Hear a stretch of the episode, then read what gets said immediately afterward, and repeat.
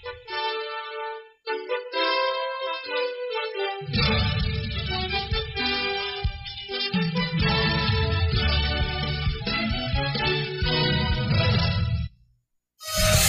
国际舆论积极评价中美元首会晤，指明中美关系未来发展方向习近向。平访芬成果丰硕，开启两国交往新时代。二零一七年博鳌亚洲论坛焦点问题：中国楼市习近。平加快建立军民融合创新海。南将采取多种措施，坚决遏制投机性购房。刘四贵以新发展理念为指导，全面打赢脱贫李永。波将卸任国羽总教练，执教生涯张继。科遭罚分成熟应对央视，关键时刻彰显英雄我校附属幼儿园桂林阳分园开陈立。生校长参加加拿大海南教育合作圆桌二零会议。一七年，我校新增四个本科专业，本科专业将达到十个。十个项目获海南省教育厅二零一七年度课题立项资助。国内热点新闻、国际新鲜资讯、教育、时政、科技、军事。第一时间、第一手消息，关心国家大事，了解时事政治。今日短讯为您播送您最想知道的新闻。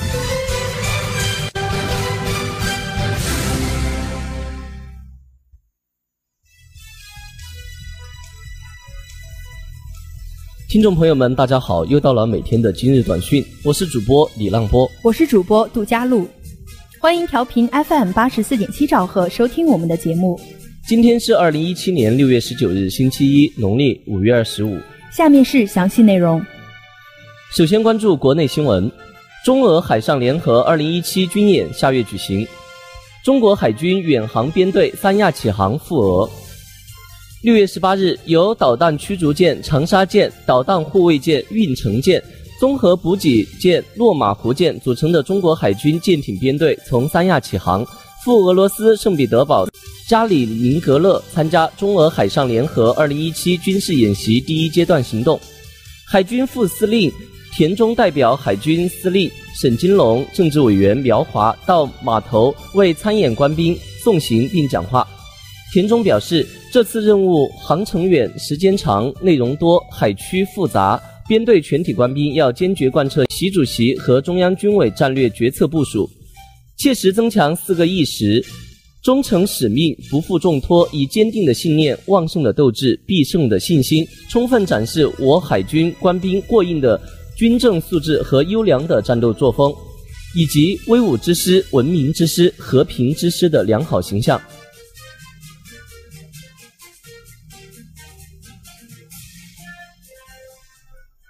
续关注国内新闻，配送机器人大学校园完成首单电商无人配送。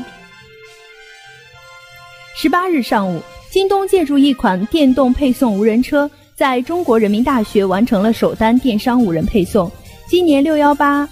电商促销期间，京东在北京、杭州、西安的多所高校开始无人配送车日常运营。负责配送的小型电动车被京东称作配送机器人。记者在中国人民大学现场看到，这种四轮无人配送车规格不一，涵盖从半人高到一人高多款，主要依靠充电电池运行，充满电可行驶约二十公里。据京东一名研发人员介绍，配送机器人需要应对配送时出现的各类复杂路况，包括路面、行人、障碍物和其他交通工具等。机器人通过高度智能化和自主学习算法，不断优化配送能力。未来除了验证码取货外，机器人还将考虑加入人脸识别等功能。目前，京东在全国设有一千三百个配送站点“京东派”，未来将会在这一千三百个站点中的高效优先部署配送机器人。平时人工配送每单成本约在五元左右，无人技术大幅应用后，末端配送成本有望大幅降低。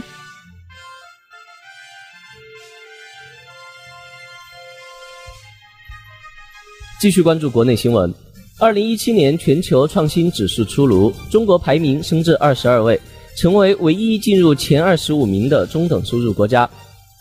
世界知识产权组织和康奈尔大学等机构日前联合发布二零一七年全球创新指数报告，中国国际排名从二零一六年的第二十五位升至二十二位，成为唯一进入前二十五名集团的中等收入国家。专家表示，这一成绩得益于创新驱动发展政策导向的结果，显示出中国令人惊艳的创新表现。据了解，二零一七年全球创新指数通过八十一项指标，对全球一百二十七个经济体的创新能力和可衡量成果进行评估。指标体系的八十一项指标分为制度、人力资本与研究基础设施、市场成熟度、商业成熟度、知识与技术产出、创意产出等七大类。报告显示，中国是唯一与发达国家经济体创新差距不断缩小的中等收入国家，已经成功跻身全球创新领导者行列。在七大类指标中，中国在制度、人力资本与研究、基础设施、知识与技术产出、创意产出等五大类均有所提升。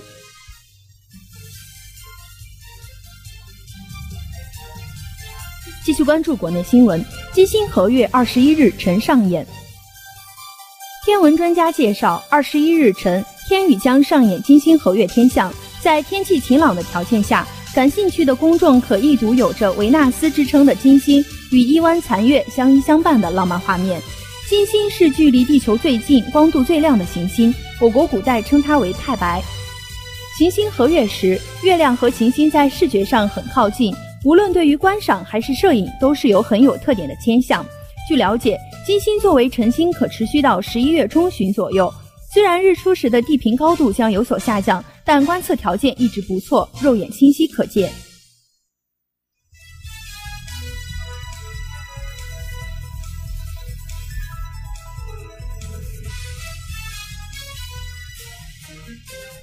下面关注国际新闻：一名中国公民在老挝遭枪击身亡。中国驻老挝大使馆十八日说。一名中国公民十六日在老挝中部塞孙本省遭不明身份人员枪击身亡。中国驻老挝大使馆在当天发布的安全提示中说，老挝塞孙本省十六日发生不明身份人员枪击事件，造成一名中国公民当场死亡。目前，老方正对案件进行调查。安全提示说，中国大使馆已要求老方尽快破案，严惩凶手，同时采取切实有效措施，保确保在。老挝中国的公民的机构和安全。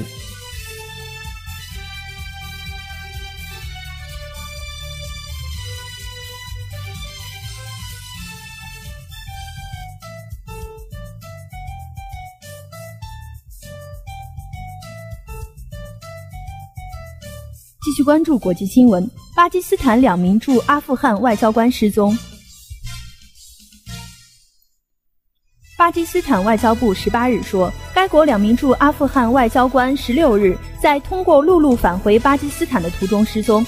巴外交部发言人当天的一份声明中说，失踪事件发生后，巴方第一时间与阿富汗有关方面进行了沟通，要求阿方全力营救并确保这两名外交官的安全，同时将肇事者绳之以法。声明还说，阿富汗方面已成立了独立调查小组，对事件进行调查。巴基斯坦媒体此前报道说，这两名外交官是巴驻阿富汗贾拉拉巴德总领馆的工作人员。他们十六日从陆路返回巴基斯坦途中失联，未能如期抵达多尔哈姆边境口岸。目前尚无任何组织宣称制造了这一事件。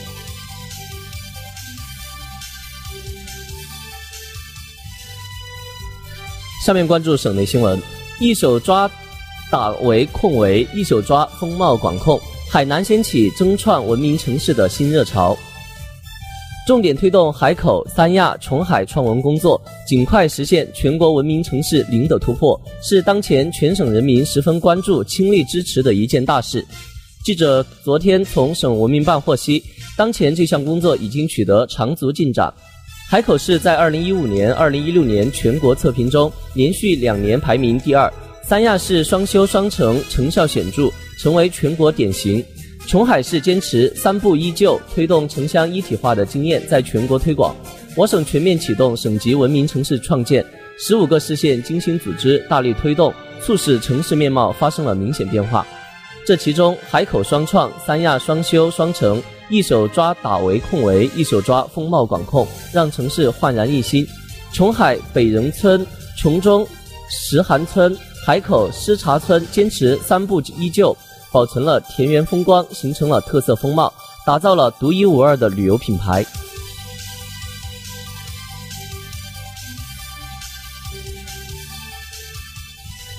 继续关注省内新闻，海口将重点打造三类湿地，包括东寨港红树林、阳山湿地、近海与海岸湿地。近日通过专家评审的海口市湿地保护修复总体规划显示，海口将重点打造东寨港红树林、阳山湿地、近海与海岸湿地三类型湿地，并制定具体保护、修复、利用规划。未来八年，海口将把海南东寨港国家级自然保护区打造成多功能、多效益的国家级生态示范区。重点建设包括红树林恢复工程、红树林苗圃建设、科研监测中心、科普宣教中心、管护点、观鸟屋等。另外，在该保护区将进行红树林恢复，开展抗逆树种选育种植、退养还林等工程。海口还将通过湿地生态农业、生态旅游业、创意文化产业以及红树林综合产业等方式。对三类重点湿地进行合理利用，例如在东寨港片区发展湿地生态旅游，打造慢生活休闲旅游区；红树林特色小镇结合美丽海南百镇千村建设，打造阳山湿地生态经济示范基地、原生态旅游点。依托两处国家级海洋公园，开展包括海岸带观光游、海洋文化类旅游、海岸带科普旅游等活动。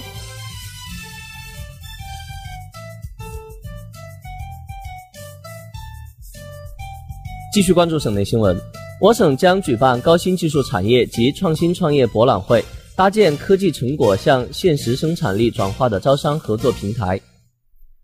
记者从省商务厅获悉，我省将在二零一七全省综合招商活动期间，举办二零一七海南国际高新技术产业及创新创业博览会，简称海创会。本届海创会旨在展示国际国内，特别是我省创新驱动新成果。搭建科技成果向现实生产力转化的招商合作平台，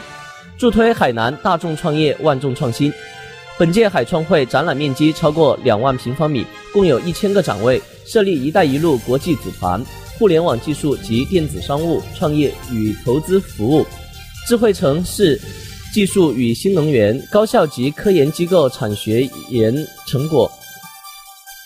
通用航空科技、军用军民融合七大展区。省商务厅有关负责人表示，海创会已经被列为综合招商活动的重要内容之一。海南位于泛珠三角经济区，又毗邻东南亚，是一带一路的重要节点。海创会的举办将为充满活力的国外中小高新技术企业及商协等机构搭建了一个进入中国市场的全新平台，同时也为中国企业进入国际市场开辟了新的渠道。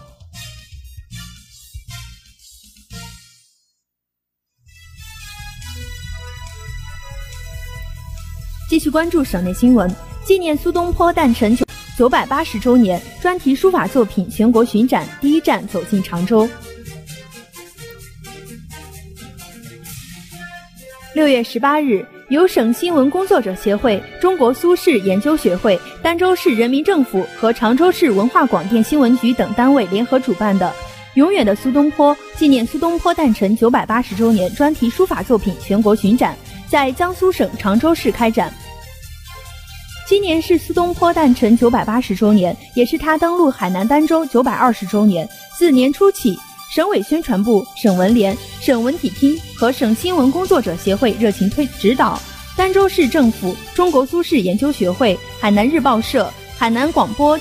电视总台等单位联合组织的“永远的苏东坡”纪念东坡诞辰座谈会、全国专题书法作品巡展、专题学术报告会等系列活动就轮番启动。此次展览面向海内外征集作品，获得全国二十多个省区六百多位作者寄送的近七百件作品。美国、比利时、西班牙等国家和地区也有作品参展。据介绍，此次全国巡展的第二站将在杭州举办。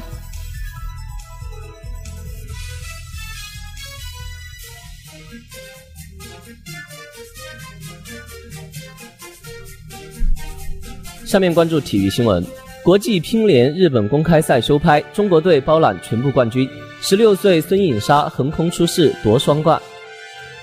二零一七年国际乒联日本公开赛六月十八日落幕，中国包揽全部冠军。女单决赛上演中国内战，十六岁小将孙颖莎四比三战胜陈梦夺冠。在前一天的女双决赛中，孙颖莎与搭档队友陈信夺得冠军。中国零零后小将孙颖莎首次出战世界巡回赛成人组赛事，就横空出世，成为双冠王。在男单比赛中，马龙以四比一战胜队友樊振东，夺得冠军。马龙还与许昕合合作夺得男双冠军。日本公开赛是国际乒联巡回赛最高级别赛事之一。本着锻炼新人的目的，中国女乒并没有派出最强阵容，丁宁、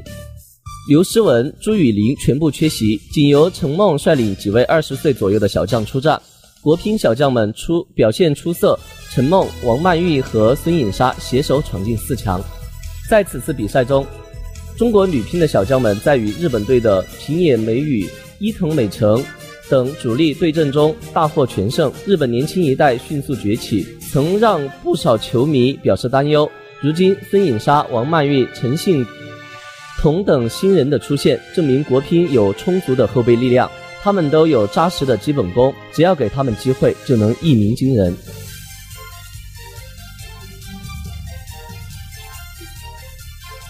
继续关注体育新闻。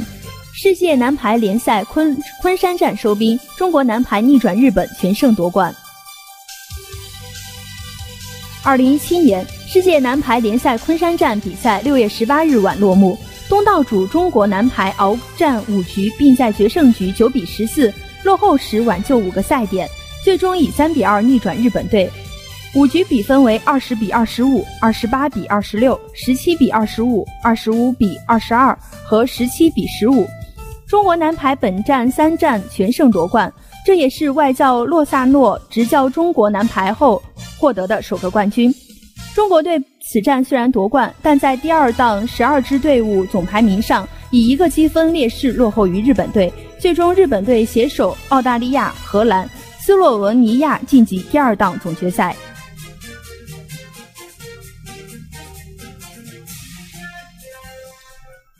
下面关注文娱新闻。中央民族乐团百位乐师专程力穷，精彩献艺。民族乐剧《印象又见国乐》海口上演。由中央民族乐团百位乐师带来的大型中国民族音乐晚会《印象又见国乐》昨晚在海南省歌舞剧院激情上演，为我省喜爱民乐的乐迷们献上了精彩纷呈的中国民族乐剧演出。本场音乐会与以往一首接一首演奏民族乐曲的形式不同。它是一场有主题、有故事、有情节的民族乐剧晚会，由中央民族乐团作家江莹选取该团印象国乐和又见国乐两部民族乐剧中最具代表性的经典曲目，精心编曲后的崭新民族乐剧。该团著名民族音乐演奏家王嗣恒、董小玲。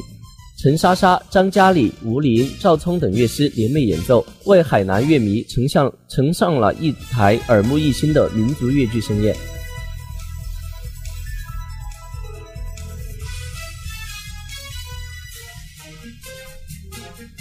继续关注文娱新闻：上海与十三国建立“一带一路”电影文化交流合作机制。第二十届上海国际电影节十七日晚开幕。来自十三个国家的电影及电影节机构代表，当晚与上海国际电影节主办方签署了一带一路电影文化交流合作机制备忘录。此次与上海国际电影节建立交流合作机制的有来自埃及、爱沙尼亚、希腊、匈牙利、印度、印度尼西亚、爱尔兰、哈萨克斯坦、拉脱维亚、立陶宛、荷兰、菲律宾、乌克兰等国家的电影机构及电影节主办方等。国家新闻出版广电总局副局长张洪森表示，今年六月以来，除推动上海电影节与“一带一路”沿线建立交流合作机制，以及中塞合拍的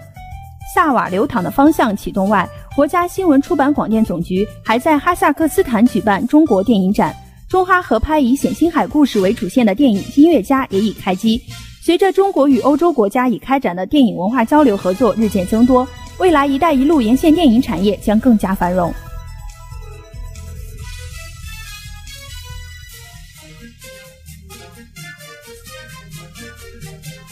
以上就是本期今日短讯的全部内容。以上内容由李浪波、杜佳璐播音，沈梦春编辑。如果您想了解更多新闻资讯，请关注琼台之声微信公众号。让我们在明天的同一时间再会。再会。